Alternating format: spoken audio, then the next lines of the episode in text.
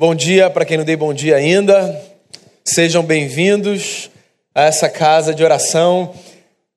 A gente começa hoje uma nova série e eu quero ler e tomar esse texto como texto base para as nossas reflexões todos os domingos de manhã nesse mês de fevereiro. O texto é Evangelho segundo Marcos, capítulo 8, do verso 31 ao verso 38 a gente vai passar um tempo refletindo sobre como viver sem perder a alma.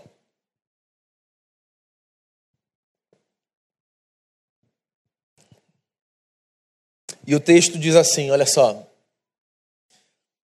Então ele começou a ensinar-lhes que era necessário que o filho do homem sofresse muitas coisas e fosse rejeitado pelos líderes religiosos, pelos chefes dos sacerdotes e pelos mestres da lei fosse morto e três dias depois ressuscitasse. Ele falou claramente a esse respeito. Então Pedro, chamando-o à parte, começou a repreendê-lo. Jesus, porém, voltou-se, olhou para os seus discípulos e repreendeu Pedro, dizendo: Para trás de mim, Satanás. Você não pensa nas coisas de Deus, mas nas dos homens. Então ele chamou a multidão e os discípulos e disse: se alguém quiser acompanhar-me, negue-se a si mesmo, tome a sua cruz e siga-me. Pois quem quiser salvar a sua vida, a perderá. Mas quem perder a sua vida por minha causa e pelo evangelho, a salvará. Pois que adianta ao homem ganhar o mundo inteiro e perder a sua alma? Ou o que o homem poderia dar em troca de sua alma? Se alguém se envergonhar de mim e das minhas palavras nesta geração adúltera e pecadora, o filho do homem se envergonhará dele quando vier na sua glória, na glória do seu Pai, com os santos anjos. Deus, eu quero pedir que o Senhor fale com a gente nesse momento, por misericórdia, que a tua palavra encontre no mais profundo da nossa alma espaço para florescer, frutificar, irrigar o deserto que às vezes se estabelece dentro da gente, porque a gente não quer perder a alma. Abençoe a gente com a beleza da ação do teu espírito que fala quando a tua palavra é anunciada. Com o perdão dos nossos pecados, em nome de Jesus. Amém. Muito bem, hoje a gente dá início à primeira série de mensagens do ano de 2020. A gente costuma trabalhar aqui nos domingos de manhã com séries de mensagens, certo? Que inclusive fomentam as nossas discussões nas células durante a semana. Eu sempre fico pensando sobre que assunto conversar, que série propor, sobre o que a gente podia falar. E eu escolhi começar esse ano nas séries refletindo a partir de uma das falas mais fortes de Jesus, na minha opinião. Quando Jesus olha para os seus discípulos e faz a eles uma pergunta que vai, eu imagino, no profundo do ser: De que adianta ao homem ganhar o mundo e perder a alma? E eu queria que a gente refletisse nesse mês, nesses quatro encontros de fevereiro, sobre o desafio da gente viver sem perder a alma. E eu imagino que você esteja entendendo que quando eu falo sobre viver sem perder a alma, eu não estou aqui usando essa interpretação religiosa, com todo respeito, um pouco rasa e superficial, de perder a alma como sinônimo de perder a salvação, perder o carimbo do passaporte para o céu, ou qualquer coisa do tipo. Existem outras formas da gente perder a alma. Há um perigo muito maior, penso eu, do que o perigo de evitarmos não entrarmos num lugar. Eu estou falando do perigo de nós vivermos aqui como pessoas desalmadas. Uma espécie de Walking Dead da vida real. Gente que tem os órgãos vitais funcionando até, que anda pelas ruas da cidade, mas que perdeu o brilho dos olhos. Não consegue enxergar a beleza da vida Gente, por exemplo, que substituiu o essencial pelo, pelo periférico. Como é que a gente pode pensar a partir dessa fala de Jesus sobre aceitarmos o desafio de vivermos a boa vida que Deus puder nos dar, sem sermos contados entre os homens e as mulheres que vivem desalmados. Eu penso, irmãos e irmãs, que esse texto nos dá um bom material para a gente refletir sobre os perigos de vivermos perdendo a alma e sobre como o Evangelho de Jesus pode evitar que a gente siga esse caminho. Eu queria que a gente começasse refletindo sobre um dos grandes perigos do nosso tempo, o problema do triunfalismo. E é por isso que eu concentro a minha atenção nessa fala de hoje nos dois primeiros versos. Então, ele começou a ensinar-lhes que era necessário que o filho do homem sofresse muitas coisas e fosse rejeitado pelos líderes religiosos, pelos chefes dos sacerdotes e pelos mestres da lei, e que ele fosse morto e que três dias depois ressuscitasse. Ele falou claramente a esse respeito, mas Pedro, chamando-o à parte, começou a repreendê-lo. Imagina você, você é um seguidor, uma seguidora de Jesus, não do século 21, mas daquele grupo que teve o privilégio de caminhar com o Mestre. Você está diante dele. Você deseja ouvir os seus ensinos. Você sofre, você luta. E tudo que você deseja é uma palavra que vai te colocar para cima. E aí ele abre a boca e ele diz assim: é necessário que o filho do homem, que era uma expressão da religiosidade judaica, que Jesus usava de forma autorreferente. Jesus nunca falou sobre si como filho de Deus. Ele se chamava de o filho do homem. Era essa figura pela qual os judeus esperavam que viesse a redenção do seu povo. Essa figura humana que representaria aquela gente na redenção da sua história. Jesus gostava dessa expressão. E aí ele diz então: é necessário que o filho do homem sofra e seja perseguido perseguido pelos líderes religiosos, perseguido pelos chefes das sinagogas e por outros tantos. Eu fico me perguntando por que, que Jesus é tão enfático ao dizer é necessário que eu sofra. Eu queria começar a minha fala de maneira negativa tentando explicar para você do que, que Jesus não está falando quando ele diz é necessário que o filho do homem sofra.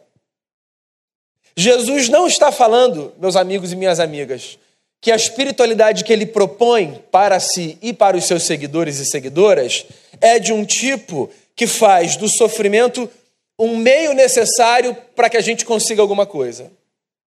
Num português mais claro, o que eu estou querendo dizer é: Jesus não está ensinando para a gente que a espiritualidade daqueles que o seguem é a espiritualidade que vê na penitência uma virtude. Por que, que é importante dizer isso? Porque às vezes eu encontro leituras de fé dentro do ambiente da cristandade que me dão a sensação de que existem pessoas que acreditam que a beleza da caminhada com Deus está necessariamente no sofrimento. Então, são pessoas que, consequentemente, buscam o sofrimento porque acreditam que o sofrimento as purificará. É curioso como a gente, quando pensa nesse tema, geralmente, eu não sei se é o seu caso, se lembra de ordens romanas que fazem do sofrimento, da mutilação e da autocomiseração uma espécie de caminho para que se encontre a Deus. Então, às vezes, a gente olha para outras tradições dentro da cristandade e diz assim: veja, os irmãos e irmãs daquela tradição estão se flagelando, se ferindo, buscando sofrimento, construindo penitência para si, porque eles acreditam que se eles atravessarem tudo isso, então eles vão se aproximar de Deus. É verdade, existem tradições que fazem essas leituras. Mas eu queria abrir os seus olhos para o fato de que essa lógica do sofrimento enquanto caminho a ser buscado não está tão distante de nós quanto nós imaginamos. Nós evangélicos e evangélicas, muitas vezes acreditamos que nós precisamos de uma vida de luta, de uma vida de dureza, de uma vida de dor, para que a nossa fé seja aprovada. E que fique muito claro, e eu vou chegar nesse ponto na mensagem. É evidente que a gente não consegue fugir da luta, do sofrimento e da dor por completo. A gente enfrenta tudo isso. Mas uma coisa é a gente enfrentar tudo isso. Outra coisa é a gente acreditar que o sofrimento é o caminho para que a gente prove a nossa fé. Como se a gente tivesse que buscar o tempo todo alguma experiência sofrida para que a nossa fé fosse lapidada. Ora, você já viveu o suficiente, meu irmão e minha irmã, para saber que a gente não precisa buscar sofrimento para sofrer, a gente sofre porque é condição da vida. De tal forma que a nossa caminhada com Deus, ela não deve ser estimulada por uma busca do sofrimento, como se isso fosse uma chancela de que Deus está conosco. Você quer ver como no dia a dia, na prática, a espiritualidade evangélica faz o caminho do sofrimento como uma necessidade? Quantas vezes você já ouviu pessoas, ou mesmo já disse o seguinte: Eu não queria, não, mas é a vontade de Deus, e eu vou fazer isso pela vontade de Deus. Esse discurso, enquanto um discurso pontual, ele faz sentido. A nossa vontade nem sempre se harmoniza à vontade de Deus. Mas você sabe que esse discurso enquanto um discurso hegemônico. Eu nunca entendi esse negócio. Como se assim, viver com Deus sempre fosse uma experiência de lutar contra uma vontade que você não queria que fosse realizada, mas que você aceita e você vai atravessar esse negócio com sofrimento, carregando essa cruz, porque se é a vontade de Deus, então a gente vai por aí. Eu não sei se eu estou fazendo a leitura correta, mas eu fico sempre com a sensação, quando eu ouço esse discurso, de que essa fala, ela dá um tom de virtude, de, de pureza. Faz os outros pensarem assim, nossa, fulano ama tanto a Deus que ele vai sofrer por Deus. E aí esse negócio dá à pessoa a sensação de que Caminhar com Deus significa sempre rejeitar uma vontade e sofrer para encontrar dele. Como se a nossa vontade e a de Deus não pudessem estar, em alguns momentos, alinhadas. Vamos combinar. Todos somos pecadores, mas nós não somos pessoas tão terríveis assim o tempo todo. Não é possível que a nossa vontade nunca se alinhe à vontade de Deus. Há desejos nossos que se coadunam com os desejos do eterno. De tal forma que a gente não precisa necessariamente fazer essa experiência do sofrimento, da rejeição, da luta, do Deus, eu não estava querendo, mas o Senhor me chamou para esse negócio. Eu me senti chamado. No presbitério, a gente, ano após ano, examina candidatos que se apresentam para o que a gente chama de o sagrado ministério. É uma expressão religiosa que designa essa caminhada do pastorado. E aí a gente ouve as intenções do candidato ou do aspirante. E aí a gente pergunta coisas do tipo: por que, que você está aqui? Por que, que você almejou esse lugar? E aí é muito comum a gente ouvir respostas do tipo: eu lutei, lutei, lutei, não queria. Parece que todo mundo vira Moisés nessa hora. Lutei, falei que não, boca pesada. Mas Deus me mostrou que esse é o caminho e eu vou. E, e eu fico com a sensação de olhar para os meus pares e perguntar assim: se alguém sentar ali naquela cadeira e disser, eu banalizei, sempre quis isso, eu acho que isso é para minha vida. Será que a gente vai dar tanta credibilidade a esse discurso? Porque parece que o discurso só é bonito na caminhada com Deus quando a gente insere um elemento de sofrimento. Você entende? É por isso que eu estou dizendo que, mesmo entre nós evangélicos, nós interpretamos muitas vezes de forma equivocada as palavras de Jesus. Porque quando Jesus diz assim, é necessário que o filho do homem sofra, Jesus não está construindo a espiritualidade da tortura como aquela que se valida. Não é que a gente precisa se torturar para provar para Deus que a gente está ali no caminho. Deus conhece o nosso coração. O elemento da tortura não é um elemento utilizado por Deus para a construção da história dos seus filhos, filhas, do povo que o segue. Quando Jesus fala é necessário que o filho do homem sofra, ele está ensinando outra coisa. O que ele está ensinando é que o sofrimento na vida é contingencial. E a gente não foge dele. Não por completo. É disso que Jesus está falando. E só disso que Jesus está falando. O que ele está dizendo é que viver sob a ótica cristã significa necessariamente se deparar com o sofrimento na experiência da dor e na experiência do amor. Ora, não são só os dias trágicos que nos fazem sofrer.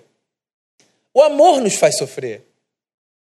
O amor, quando ele é atravessado por pensamentos como: e quando eu perder Fulano? Como é que vai ser? Ele faz sofrer. Não houve briga, não houve discussão, não houve palavra torta trocada. Só houve uma lembrança de que ninguém vive para sempre e uma hora a gente vai perder quem a gente ama. A gente sofre. A gente sofre nos dias bons e a gente sofre nos dias maus. Porque o sofrimento faz parte da vida. Eu já citei aqui diversas vezes um trecho lindo dos quatro amores de C.S. Lewis, quando ele diz assim: Você quer proteger o seu coração do sofrimento? Então tudo bem, não entregue o seu coração para ninguém. Para nenhuma pessoa, para nenhum animal, ele diz. Tranque-o. Sete chaves, num lugar inviolável, lacrado. Tranque-o no esquife do seu egoísmo, ele diz. Mantenha-o ali, intocado. E você vai descobrir que ele vai se tornar de pedra. E que ele vai virar um espaço de sofrimento.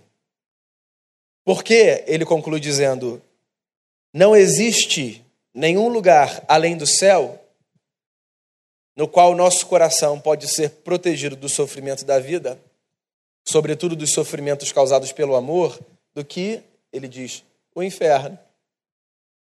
Qual é a lógica da frase?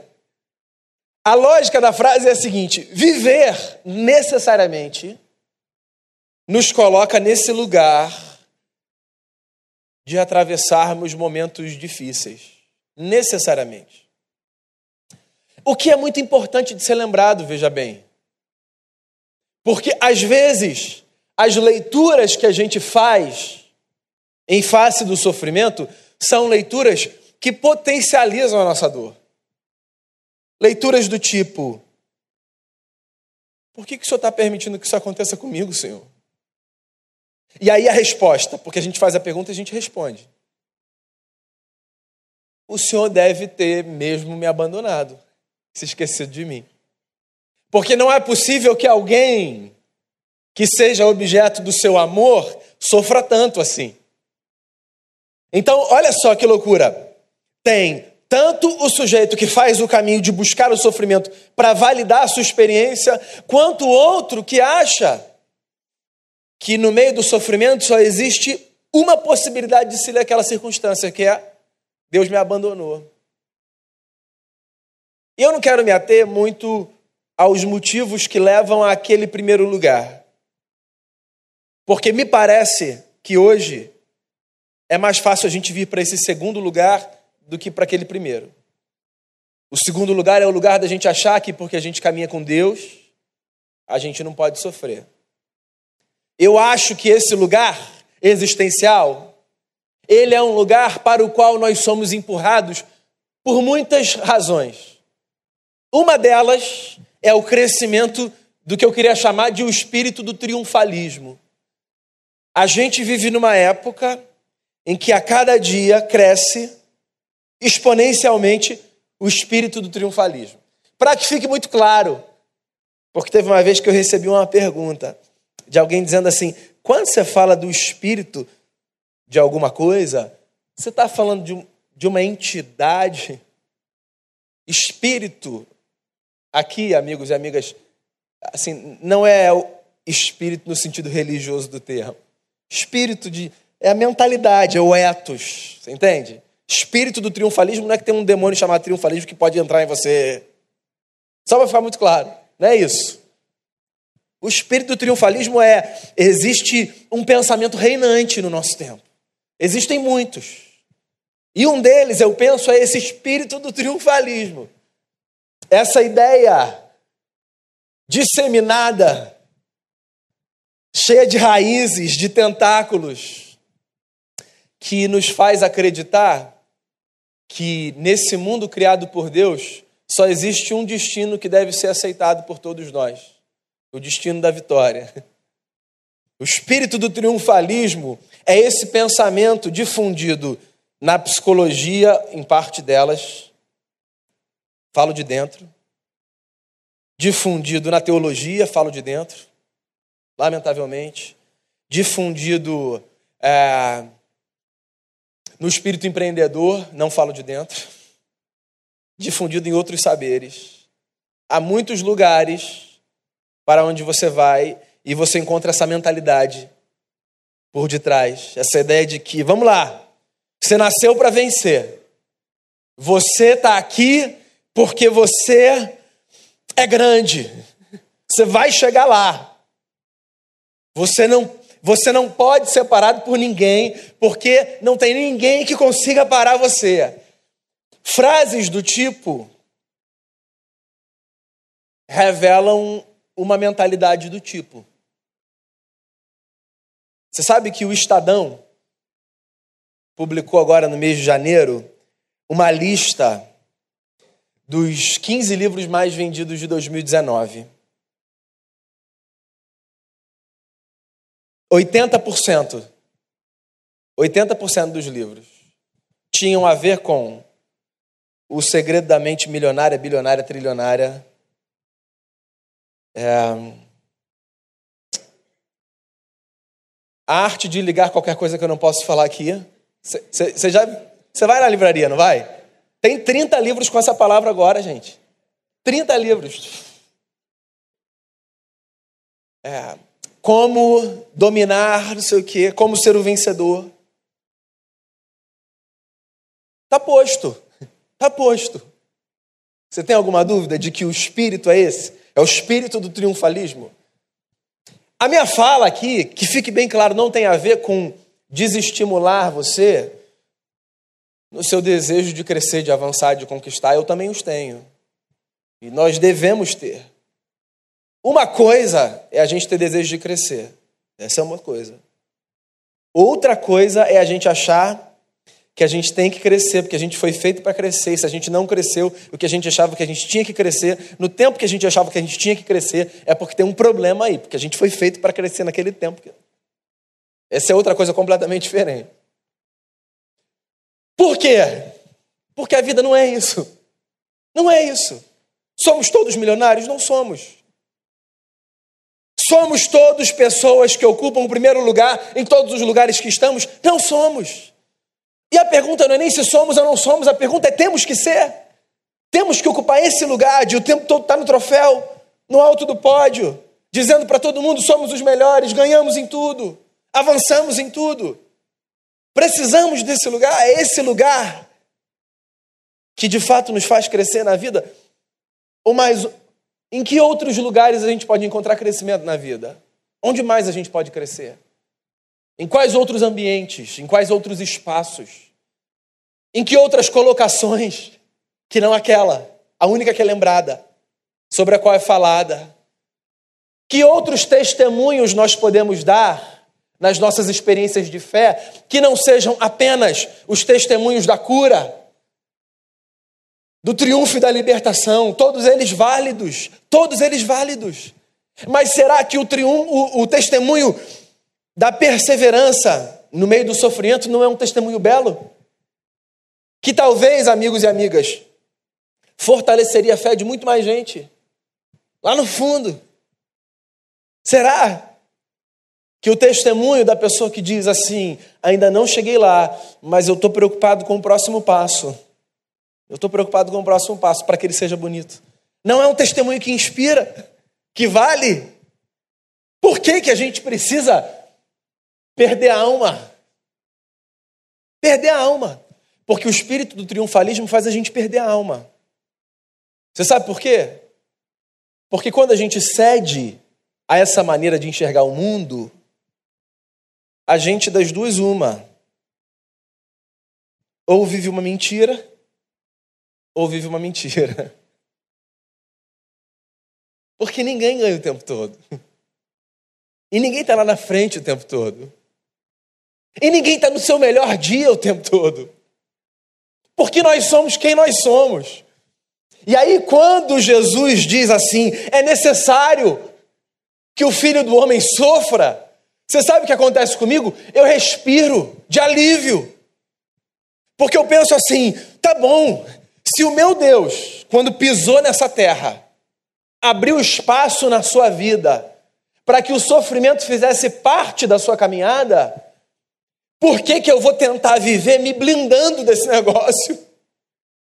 Se Cristo olha para uma cidade como Jerusalém e faz um lamento de frustração, ó Jerusalém, que matas os profetas, quantas vezes eu quis acolher vocês, como uma galinha acolhe os seus pintinhos debaixo das suas asas. Jesus olha, chora, lamenta. Ou seja, se frustra. Se Jesus olha para os seus amigos, aos quais ele disse: jejuem orem, e os vê dormindo e se frustra. Se na espiritualidade de Jesus há espaço para isso, por que, que na nossa não vai haver? Por que, que a gente não vai se humanizar?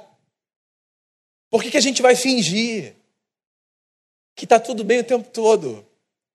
Não, às vezes não está. E a gente não precisa dizer que está se não está.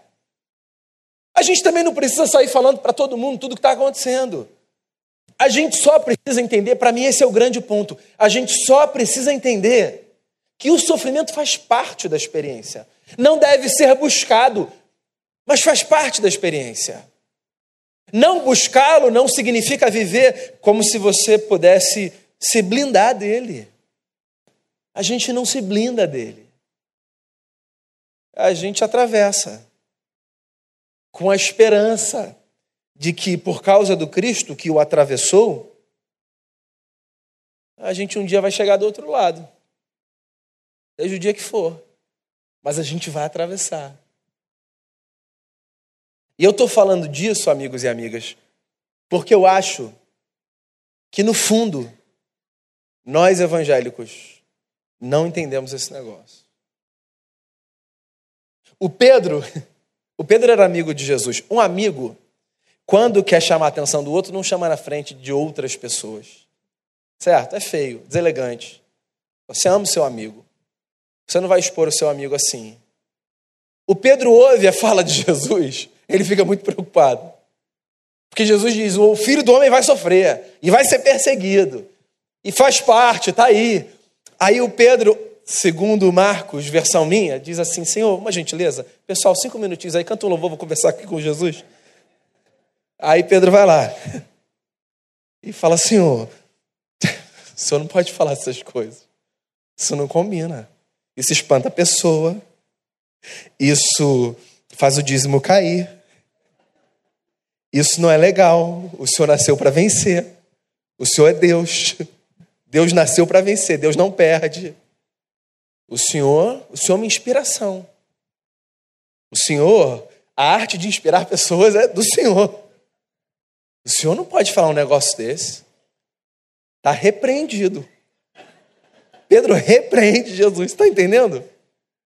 Pedro é o retrato, tristemente, de uma igreja que viveu dois mil anos e ainda não entendeu.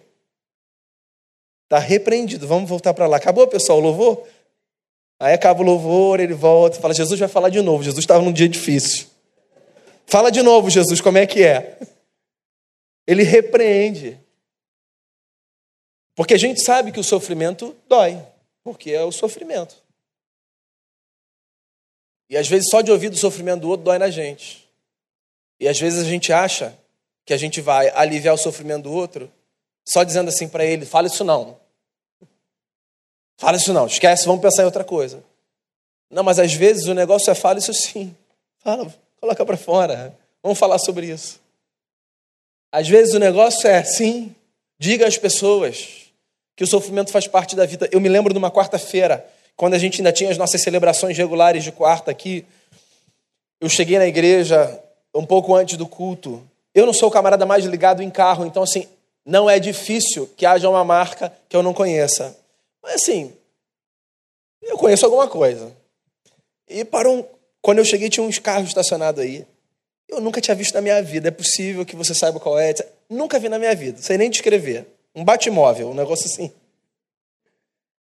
E aí, o culto, a gente teve o culto. Quando acabou, uma irmã veio falar comigo, chorando compulsivamente, compulsivamente. E ela sentou aqui do meu lado, super respeitosa, pegou um tablet e disse assim: Pastor, eu queria que o senhor olhasse essas fotos. E ela me mostrou fotos de fato lindas, de casa linda, e de, é, eram fotos de, de, de bens. E ela me mostrava assim. Eu, eu aprendi muito a respeitar, inclusive, o lugar da divergência teológica, entende? O meu lugar ali não era ensinar teologia para ela. O meu lugar era ser empático ao seu sofrimento. Não estava ali para ensinar teologia. É, bem, pelo menos segundo eu entendo, né? E ela foi me mostrando, me mostrando. No final, ela disse assim: Pastor, eu sei que o senhor nunca me viu. Eu entrei nessa igreja porque eu vi essa igreja. Eu só queria que o senhor me dissesse uma coisa.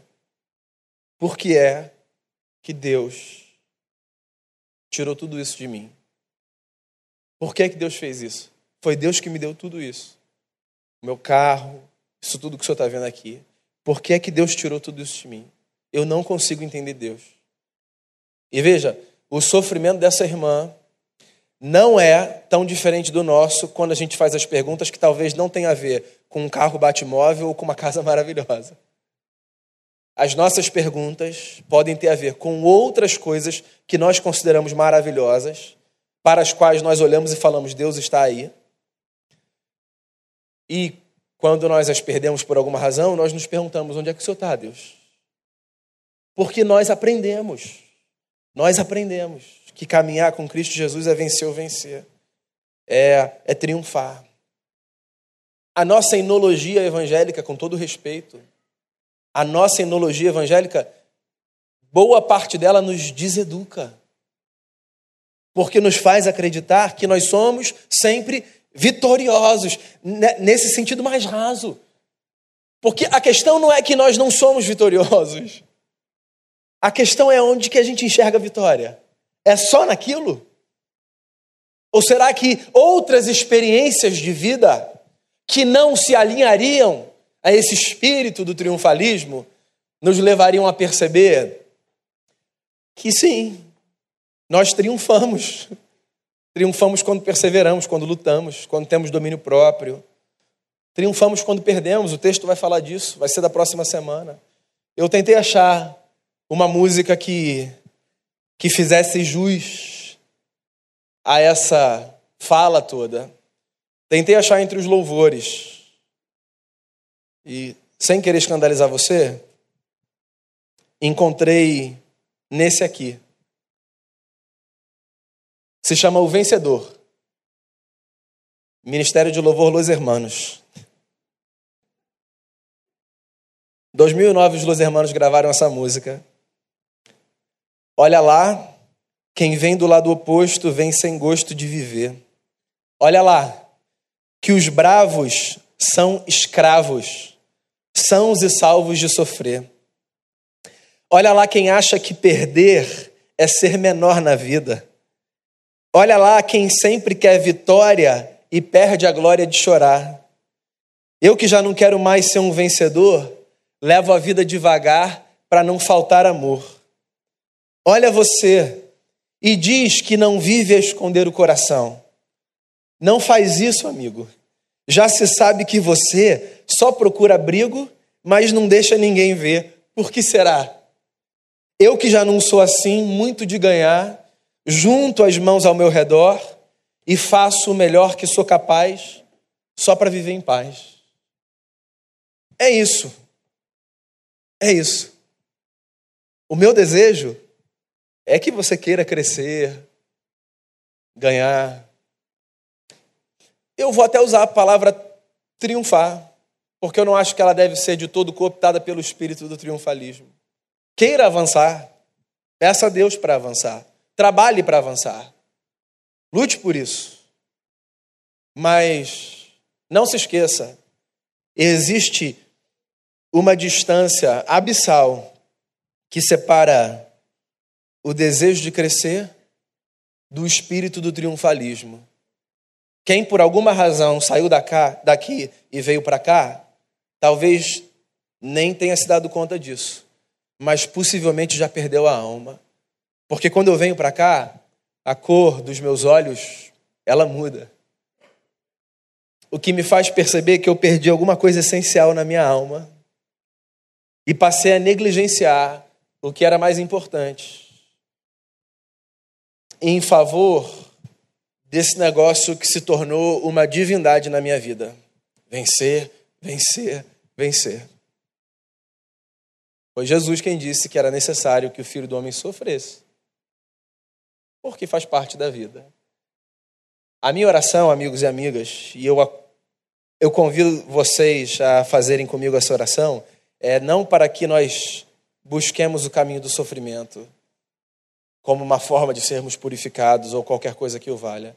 A minha oração é para que a gente encare a vida não de uma perspectiva plástica e mentirosa, mas a partir da nossa condição humana. A gente luta.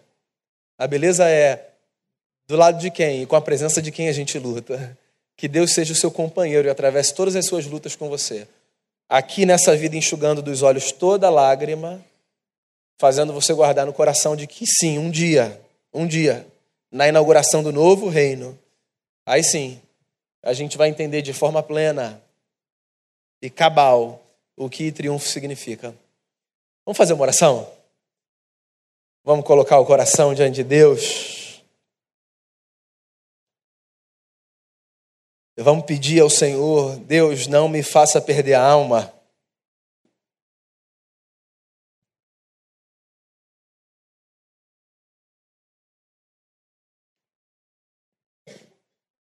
Não me faça viver negligenciando o essencial.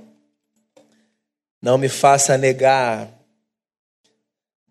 essa condição de vida da qual nós não fugimos. É a nossa condição de vida. Eu queria sugerir uma oração a você. Eu não preciso ser profeta para dizer que possivelmente você sofre porque todos sofremos, dores diferentes, mas todos sofremos. Então eu queria encorajar você a dizer assim: Deus, o meu desejo é triunfar sobre esse sofrimento, mas mais do que isso, o que eu quero mesmo é experimentar a tua presença todos os dias enquanto eu atravesso o que eu atravesso. Você vai descobrir, meu amigo, minha amiga, que a beleza de Deus na vida é a maior bênção que a gente pode receber. A beleza de uma companhia como a de Deus é a maior bênção que a gente pode receber. E se você triunfar, eu vou ter a alegria de ouvir. Mas enquanto você não triunfar, e se não triunfar no que você deseja triunfar, ouvir que você permanece com o seu Cristo, me dará, pode acreditar, mais alegria ainda. Permaneça com Ele. Não são as circunstâncias, é Ele. Jesus Cristo de Nazaré, Senhor nosso, Deus que veio sofrer no nosso lugar, esse sim um sofrimento inimaginável, incalculável. Deus que, por carregar nos ombros o peso da iniquidade de todos nós, olhou para o Pai e disse: por que é que o Senhor me desampara? Como é bom a gente ter um Deus que é empático, um Deus com o qual a gente se identifica não apenas quando a gente vence, mas um Deus que, segundo o profeta, foi chamado de homem de dores, sabe o que é padecer. A humanidade, Jesus, da tua divindade, faz com que os nossos olhos brilhem de uma forma diferente. Porque a gente pode até admirar e se encantar com o lugar da força, da grandeza e da vitória.